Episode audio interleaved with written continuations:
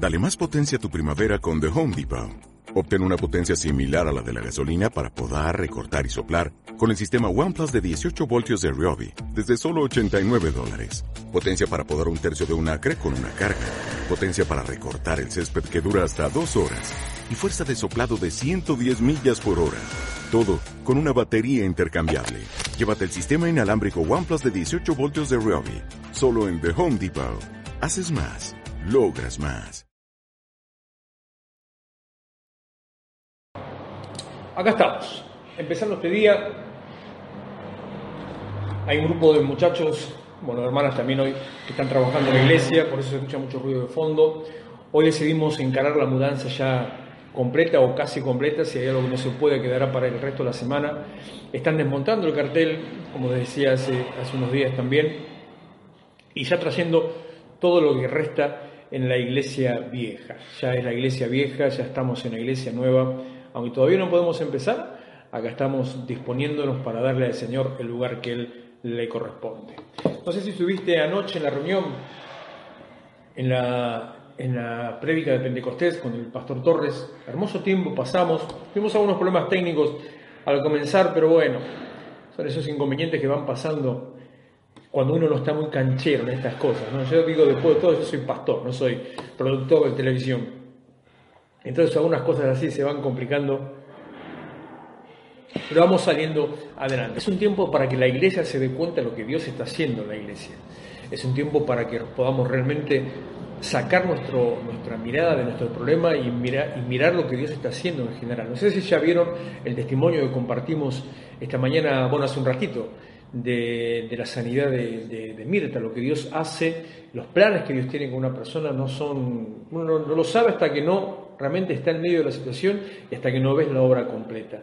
La obra completa se ve, está, llega la obra completa cuando vos ya estás en la posición a la que Dios te quiso llevar. Y si todavía no estás en el lugar donde Dios te quiso llevar, la obra no está completa. Así que resta todavía un camino por andar, resta todavía un trabajo por hacer, por sobre todas las cosas, no tenés que bajar los brazos. Tremenda esa palabra que trajo el pastor anoche sobre aquellos que vuelven atrás, aquellos que solamente son para tropiezo y aquellos que avanzan en los que están firmes. Después de eso tuvimos una charla también, eh, después tuvimos una charla más tarde, como a las diez y media, pudimos estar al aire un rato con el pastor Niño también, y también hablando de lo mismo, de la misma situación, y estamos viendo que los mismos, así como las mismas complicaciones están sucediendo alrededor del mundo y alrededor y a todos los hermanos, las mismas bendiciones están pasando en todo lugar. Por eso tenés que estar alerta. Repito, así como los mismos conflictos están pasando alrededor del mundo, los mismos problemas están viviendo, lo están pasando nuestros hermanos en todo lugar, porque esto no es algo que pasó en Argentina, esto no es algo que le pasó a Florencio Varela, esto es algo que está pasando en todo el mundo. Dos cosas están pasando en todo el mundo. Eh, la infección del virus y la manipulación que se está haciendo con el virus. Eso está pasando en todo el mundo. Aunque en algunos lugares donde ya la cosa se está normalizando, eh, Argentina somos especialistas en manipuladores, ¿no? Creo que la ventaja de haber sufrido manipulación Abro mi corazón es un devocional de domingo. La ventaja de haber sufrido manipulación es que te hace reconocer al manipulador. La ventaja de sufrir manipulación es reconocer al manipulador. Y por eso mismo digo, eh, esto le está pasando a todos lados, a todo el mundo. Pero al mismo tiempo que está pasando todo eso, también está pasando que a todos nuestros hermanos alrededor del mundo están recibiendo bendición. Compartía yo ayer testimonios de algunos de nuestros hermanos. Compartía testimonios que me han comentado en estos días. Pastor, estoy cobrando la mitad y pude pagar todas las deudas que no podía pagar cuando estaba cobrando el 100%. Y sabes qué, cuando compartí ese testimonio con, nuestros pastores, me dijeron, nos pasa lo mismo. Tremendo lo que Dios está haciendo. Otro testimonio, me decía ayer el pastor Torres, lo dijo públicamente, tu pastor está loco. Gracias, pastor. Pastor está loco en este momento, ponerse a invertir semejante inversión de dinero. Sí, es tremenda la inversión de dinero que estamos haciendo. ¿De dónde sale? Dios es el proveedor. Dios envía. Y aprende esto. Cuando Dios te envía para su, para su gloria, úsalo para su gloria. Aprovechalo. No desvíes el propósito del rumbo hacia otra situación, hacia otro lugar. Aprovechalo para la gloria del Señor. Dice, voy a buscar un versículo, como te dije Eh. recién. Un versículo que hace días que me está, lo estoy compartiendo, lo hablé hace unos días también. Todavía tenemos que orar, todavía no arrancamos, no empezamos todavía. Génesis capítulo 22, versículo 8. Génesis 22, 8. Mira lo que dice Génesis 22, 8. Espera que me haga un mate. Hola, bendiciones. Esperen, gachito.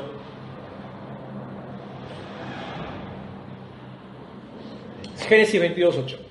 Respondió Abraham, Dios se proveerá cordero para el holocausto. Dios se proveerá cordero para el sacrificio. ¿Ubicás el pasaje? Es el momento en que Dios le pide a Abraham que sacrifique a su hijo y Abraham va tres días de camino junto con Isaac para presentar un sacrificio. Estaba dispuesto Abraham a sacrificar a su hijo. ¿Qué es el sacrificio? El sacrificio es un acto de adoración a Dios. La adoración significa poner a Dios en primer lugar, disponerte a Él, entregarte tu vida entera, entregarle todo al Señor para que Él eh, reciba toda la gloria. Entonces, sacrificio es un acto de adoración. ¿Qué es lo que estaba sucediendo entonces? Iba Abraham junto con su hijo a presentar un sacrificio a Dios, a reconocerle y darle la gloria. El sacrificio que Dios le pidió era en ese momento su hijo. Va Dios a presentar su hijo en sacrificio. Llega el momento indicado del sacrificio y Dios le para la mano y dice, no, no lo hagas, ya sé, ya sé, ya conozco que no retenes nada, ya conozco que sos capaz de darme cualquier cosa. Entonces Dios está por recibir un sacrificio, Dios le dice a Abraham, no me sacrifiques a tu hijo, sacrifica otra cosa. Entonces, acá llegamos a 22.8 de Génesis. Dios lo hace mirar y ve en una zarza hay un animal entrelazado, trabado por los cuernos, es un carnero, y dice, toma ese animal y presentámelo en sacrificio. Por lo tanto, quiero ampliar este concepto y que aprendas un poquito más este misterio o revelación, si querés, de la palabra del Señor. Dice, dice la tradición, Jehová provee, acá surge el Jehová Jireh. Jehová provee, hasta había un viejo, viejo corito que muchos lo sabrán, dice, Jehová provee, Jireh su nombre y su gracia me bastará. Jehová provee, entonces tomamos ese texto para decir que Dios te va a proveer. Lo que sea que necesites, Dios te va a proveer. Sí, es cierto, lo que sea que necesites, Dios te va a proveer. Él suple todo lo que te falta conforme a sus riquezas en gloria. Él suple lo que falta conforme a sus riquezas en gloria. Él provee. Pero este texto no está diciendo que Él te va a proveer todo lo que vos necesitas. Este texto te está diciendo que Dios se va a proveer. Y te lo vuelvo a repetir. Génesis 22.8. Dios se proveerá. Se proveerá. Se proveerá. Para Él. Dios se da a Él. Dios se da a Él. Dios se proveerá cordero para el sacrificio. Dios se provee de una adoración. Dios se suple de una adoración. Dios se suple de un sacrificio.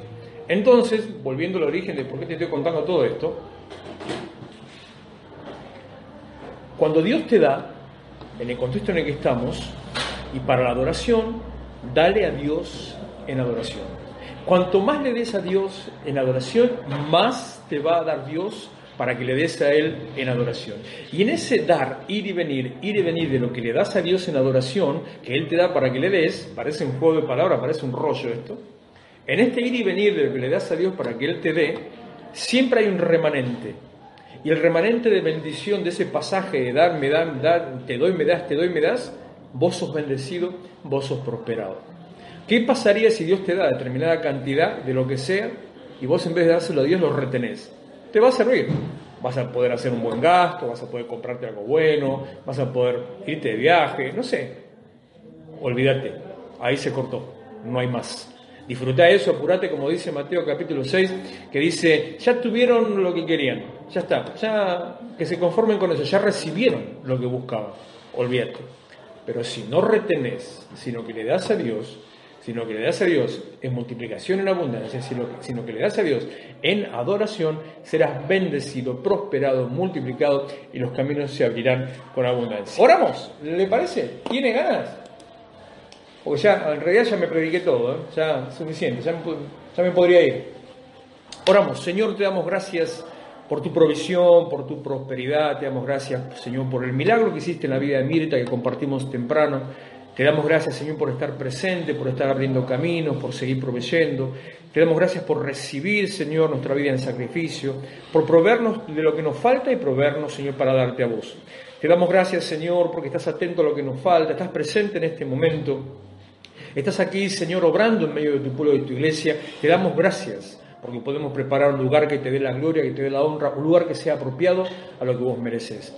Señor, te pedimos que nos hables, que nos guíes en esta mañana, que sea tu bendición con nosotros, tu espíritu esté en medio nuestro, tu palabra, Señor, toque nuestro corazón, seamos ministrados, bendecidos, edificados, que podamos alcanzar el lugar que tenés para darnos y el propósito, Señor, para el cual nos trajiste a este lugar, que podamos ser luz, que podamos ser ejemplo, que podamos ser testimonio, que podamos ser columna, que podamos preparar, Señor, los brazos para recibir a esa multitud que viene de una generación completa de personas que están en desesperación, en crisis, en angustia, en necesidad, en dolor, Señor, y que necesitan encontrar un lugar de refugio, una tierra fértil, un lugar de descanso. Que ese sea tu nombre, que esa sea tu gloria y sea tu presencia. Te entregamos este tiempo en el nombre de Jesús. Amén. Amén, amén. Sí, ahora sí. Uy, le tapé la, espera que le tapé con la. Juan capítulo 20. Versículo 11 en adelante,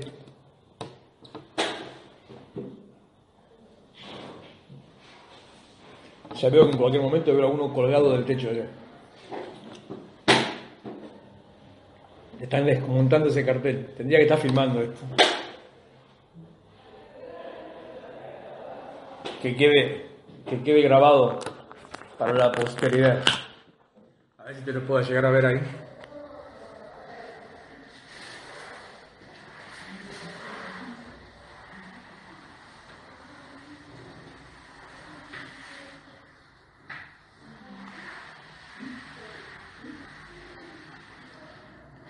Dele gracias al Señor por todo lo que Él hizo, porque una vez más podemos decir hasta acá nos ayudó y también podemos decir hoy, una vez más, la gloria postrera será mayor que la primera. Mire, mire, mire. Eso es lo que queda de lo que era la iglesia. Ya no es la iglesia, ahora estamos. Estamos en la iglesia haciendo iglesia. Bueno, sigo. Juan capítulo 20, versículo 11. La historia, el momento, el momento de la resurrección momento de la manifestación casi de la obra completa del Señor en la cruz.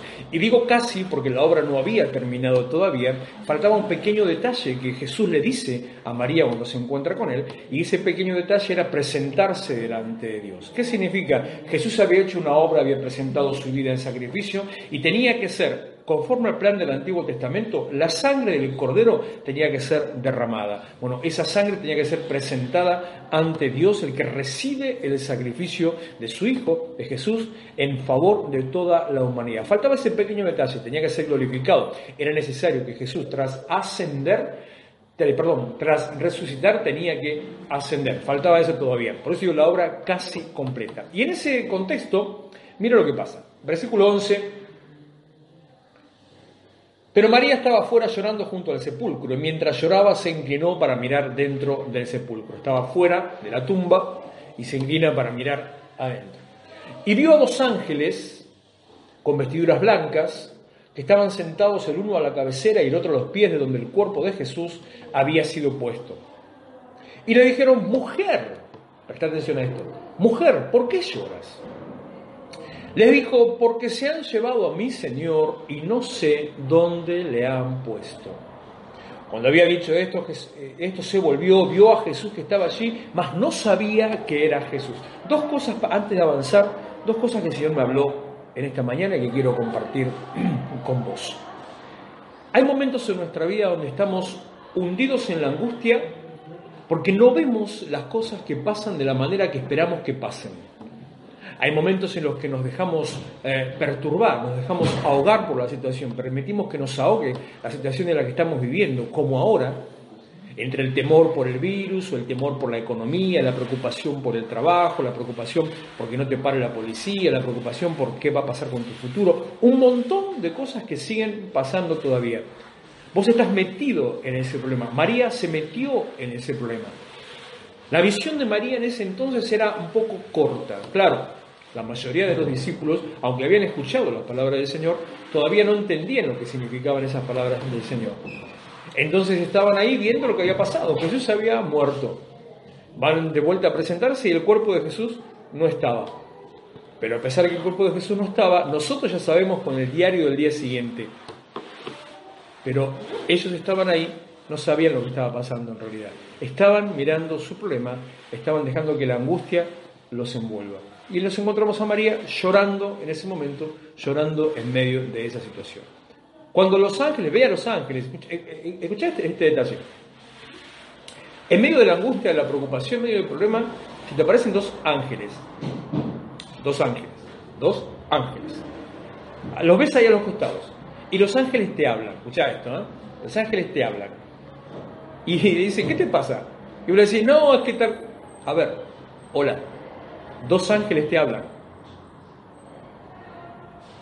y vos seguís mirando tu problema.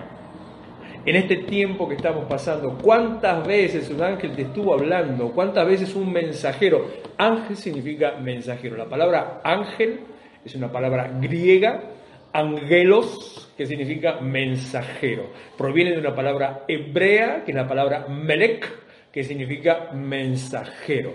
El ángel es el que trae el mensaje de Dios. Por eso, el libro de Apocalipsis, ¿cuánta información está dando pastor esta mañana? Tengo que empezar a cobrar. Por eso el libro de, Apocalipsis dice, cuando empieza el libro de Apocalipsis, el Señor hablando dice, escribe al ángel de la iglesia. Y tiene, entre tantas interpretaciones que tiene, se sobreentiende que también está diciendo, escribirle al mensajero de la iglesia, al, que trae el mensaje de Dios, al pastor, al predicador, al, al obispo, al encargado de ese lugar. ¿Cuántas veces un ángel te estuvo hablando? ¿Cuántas veces te estuvieron diciendo, no temas. ¿Cuántas veces escuchaste en este tiempo, caerán a tu lado mil, diez mil a tu diestra, a vos no te va a llegar? ¿Cuántas veces estuviste escuchando diciendo, el Señor te levanta en medio de la situación, te lleva diciembre, noviembre, diciembre de 2019? Parece que estuvimos hablando hace 10 años atrás. Noviembre, diciembre de 2019. El Señor nos lleva a una posición superior en la cual comenzamos de cero. Te vas a sentir como que estás desnudo, te vas a sentir como si estuvieras desamparado, pero estás en un lugar más alto, comenzando nuevamente en una posición distinta. ¿Recordás esa palabra? El ángel te está hablando y vos estás preocupando, estoy cobrando la mitad. Bueno, ¿qué vamos a hacer? ¿Un curso bíblico con la, ¿Sabe que hace unos días estaba pensando en hacer una, un, vivo con, de preguntas y respuestas, ¿no? Heraldo significa mensajero, solo que heraldo eh, no tiene, no es la, Podría ser una traducción de ángel. Heraldo es aquel que lleva un mensaje. Heraldo es el proclamador. Heraldo es el evangelista. Heraldo es el que se para en una plaza, agarra un rollo y dice, así dice el Señor, arrepiéntanse, vengan a Cristo. Heraldo es aquel que toca trompeta y dice, escuchen lo que Dios tiene para decirle. Es un proclamador. Heraldo. Seguimos, no me saque, Heraldo, no me saque del foco de lo que estamos hablando. El ángel te habla y vos seguís mirando tu problema. El ángel te habla, no te va a pasar y vos seguís, pero cobro la mitad.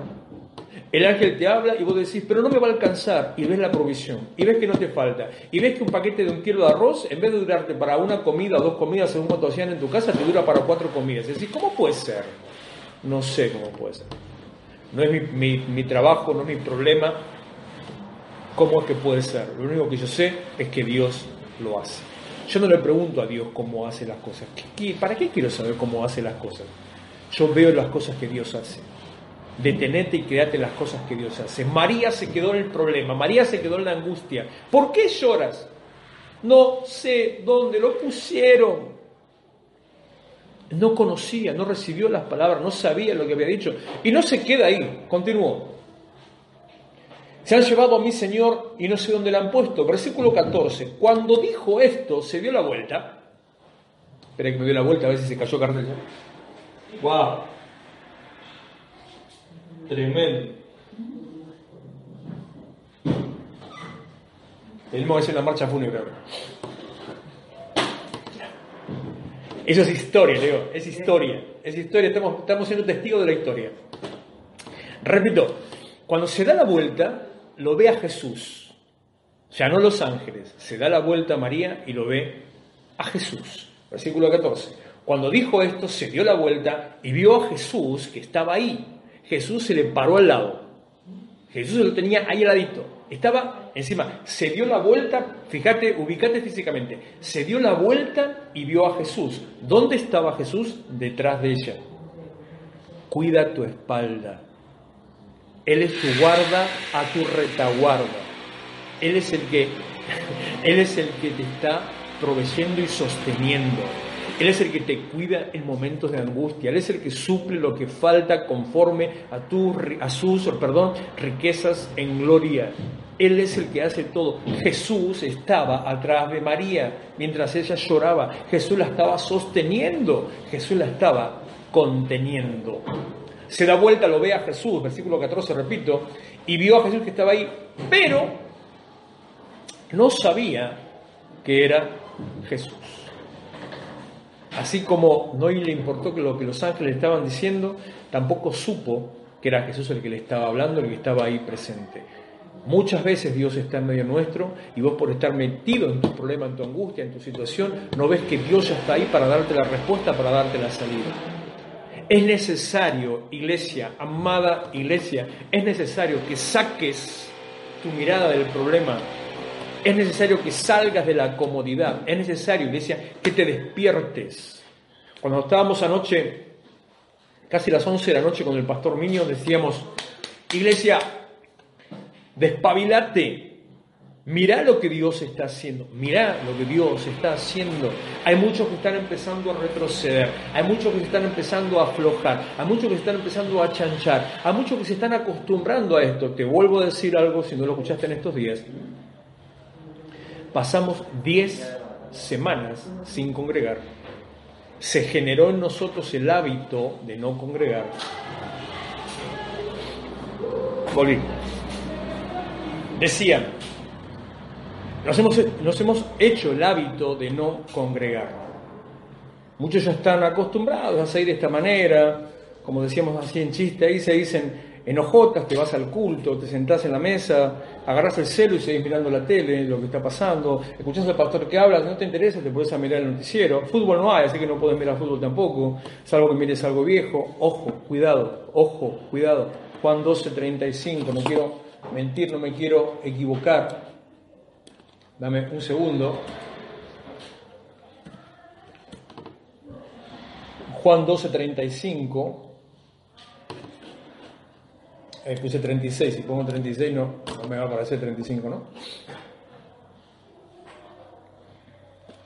Entonces Jesús dijo, aún por un poco está la luz entre ustedes, anden entre tanto que tienen luz para que no los sorprendan las tinieblas. Ojo, que no te sorprendan las tinieblas.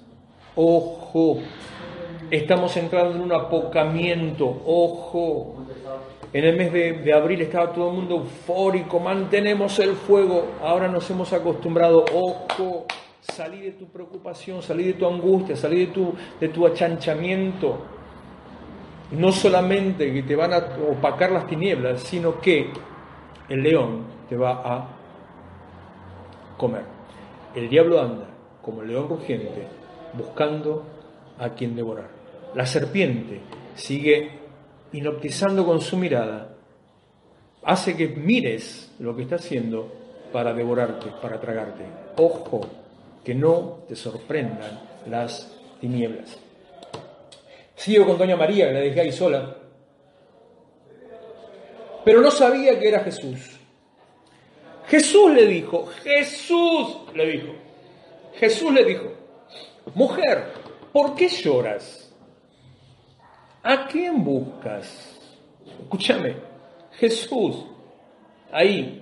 Y vos estás en tu, en, tu, problema. Jesús, acá. Y vos seguís en tu problema. Jesús, y vos estás viendo, no me alcanza. Jesús, ¿y qué pasa con mi negocio? ¡Ey, Jesús!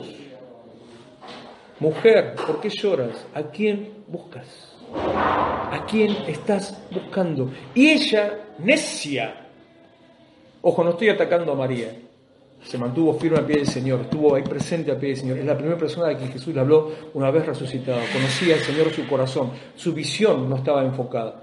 No tenía entendimiento, pero su corazón estaba con el Señor. Ojo, no estoy criticando a María. Yo quiero ser como María, ahí a los pies de Cristo, esperando, aunque sea en medio del dolor, recibir el mensaje de primera mano. Por algo Dios se tomó el tiempo con ella, por algo Jesús se tomó el tiempo con ella. Un corazón dispuesto a recibir y a dar para lo que Dios quiere hacer, lo que Dios tiene que hacer. ¿A quién buscas? Ella pensando que era el hortelano, el que cuidaba el huerto, ese es un hortelano, ella pensando que era el hortelano, le dijo, Señor, si te lo llevaste vos, decime dónde, dónde lo pusiste y yo voy a ir ahí. Una visión opacada.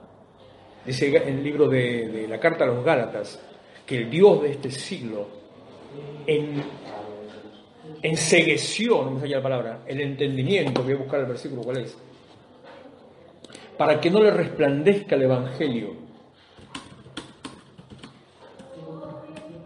La verdad que está copado esto de predicar con una compu. ¿eh? Eso que dije que nunca iba a predicar con una computadora en el púlpito, es muy incómodo.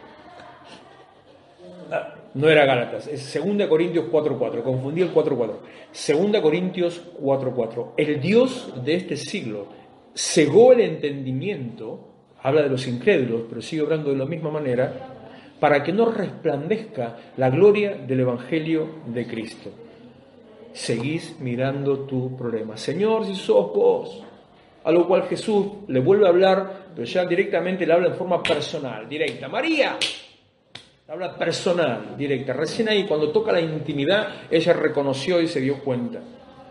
Pero es cuando ya entra a lugares profundos. Son los momentos en los que vos decís, era necesario que el Señor me llevara a esta situación, era necesario que el Señor desnudara mi corazón, era necesario que Dios se metiera tanto ahí, era necesario que pasara esto. Fue necesario porque vos no escuchabas, porque estabas metido en tu problema. Fue necesario porque vos estabas enseguecida, enseguecido, ahí metido solamente en tu conflicto. Fue necesario para poder salir de esa situación y para poder empezar a hacer lo que Dios tenía para vos y lo que estaba esperando el Señor que vos hagas. Ahí donde le dice, no me toques porque aún no he subido a mi Padre, más ve a mis hermanos y diles, subo a mi Padre, a vuestro Padre, a mi Dios y a vuestro Dios. Fue entonces María Magdalena para dar a los discípulos las noticias de que había visto el Señor y que le había dicho estas cosas. Una proclamadora. Ahí podríamos decir heraldo que, preguntabas, hizo de ella una heraldo. No sé si dice heralda, no creo que se diga. Hizo de ella una proclamadora de las buenas noticias de lo que Jesús había dicho, de lo que Jesús hacía. Este tiempo de angustia es el tiempo en el que Dios te habla para que levantes una voz profética este tiempo de preocupación es un tiempo en el cual Dios te está buscando para que levantes una voz profética, para que salgas a decir, a proclamar, se puede vivir de otra manera. Este es el tiempo en que Dios te está buscando para que vos levantes un cántico de adoración, para que salgas de tu angustia y tu preocupación, para que salgas de tu necesidad, para que salgas de tu miseria. Y no digo que vivas en miseria, sino de estar metido en esa miseria. Eso es lo que quiero decir que salgas de tu miseria, deja, deja el ombligo para otra cosa. Salí, mirá lo que Dios está haciendo. Dios te está buscando a vos para que anuncies lo que Dios tiene para decir. Dios te está buscando a vos para que digas, señores, salgamos de esta situación. Dios te está buscando a vos para que animes, para que avives, para que despiertes, para que despabiles. Y si es necesario, sopapé alguno por ahí. Decirle, hey, alguno de la iglesia, alguno de la iglesia, decirle a la iglesia, iglesia, mira lo que Dios está haciendo. Decirle, hey, iglesia, sé iglesia. Hay una definición antigua del concepto iglesia, no es la definición correcta de la palabra, pero una definición antigua del concepto que dice los congregados para ser enviados. Congregados para ser enviados. Los enviados a anunciar congregamos para ser enviados. Bueno, hey, iglesia, sé iglesia, hey, eclesia, ya, es tiempo. Bueno, así es el tiempo que compartimos, así esta mañana, esta charla. Usted ya sabe que los, Los domingos son así. Mate no, porque ya está frío. Hubo alguien que me iba a hacer mate, pero no sé qué le pasó, que no vino a hacer mate. Eh, pero al margen de eso, es otra cosa. Eh, dejemos, dejemos el tema de lado. Pero más allá de eso, son tiempos de compartir, tiempos de charla, tiempos de intimidad entre nosotros, abriendo el corazón, mostrando lo que Jesús tiene para darnos. Iglesia, despertate. Iglesia, levántate. Iglesia, sé iglesia. Nos despedimos, te dejo un rato, me voy a hacer otras actividades, a ver qué lío que están haciendo acá enfrente. Creo que están rompiendo, recién casi rompen todo, por eso salí corriendo. Cuando escuché lo que iban a hacer, dije, paren un poco acá. Ocupa tu lugar, toma tu lugar, anuncia. Sos un conquistador, sos un transformador, sos un agente de cambio, sos una lámpara, sos un mensajero, sos un cartel. Los domingos son especiales. Y por eso seremos tan pocos. No sé, vamos a ver qué hacemos con los domingos. Los domingos son especiales. Seguimos trabajando ahora, digo, acá y enfrente, preparando el lugar para el Señor y bueno, otras cositas que tengo ahora pendientes por hacer. Oramos, nos despedimos, adoramos al Señor, le damos al Señor de nuestro corazón, le entregamos. Eh, ¿Te enteraste eh, de la página web de la iglesia? ¿La pudiste mirar? ¿Entraste a conocerla? ¿Entraste a verla? ¿La chusmeaste? Le voy a dejar escrito por las dudas cuál es el, enlace para que lo vean. Cachito, cachito, ya se lo pongo, se lo dejo ahí a mano, para que lo tenga disponible, para poder entrar cuando quiera. Ahí tiene de todo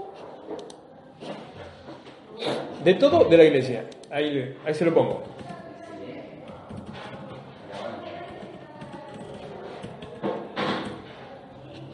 Vamos, computadora.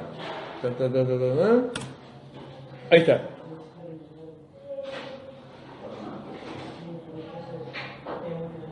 Ahí está.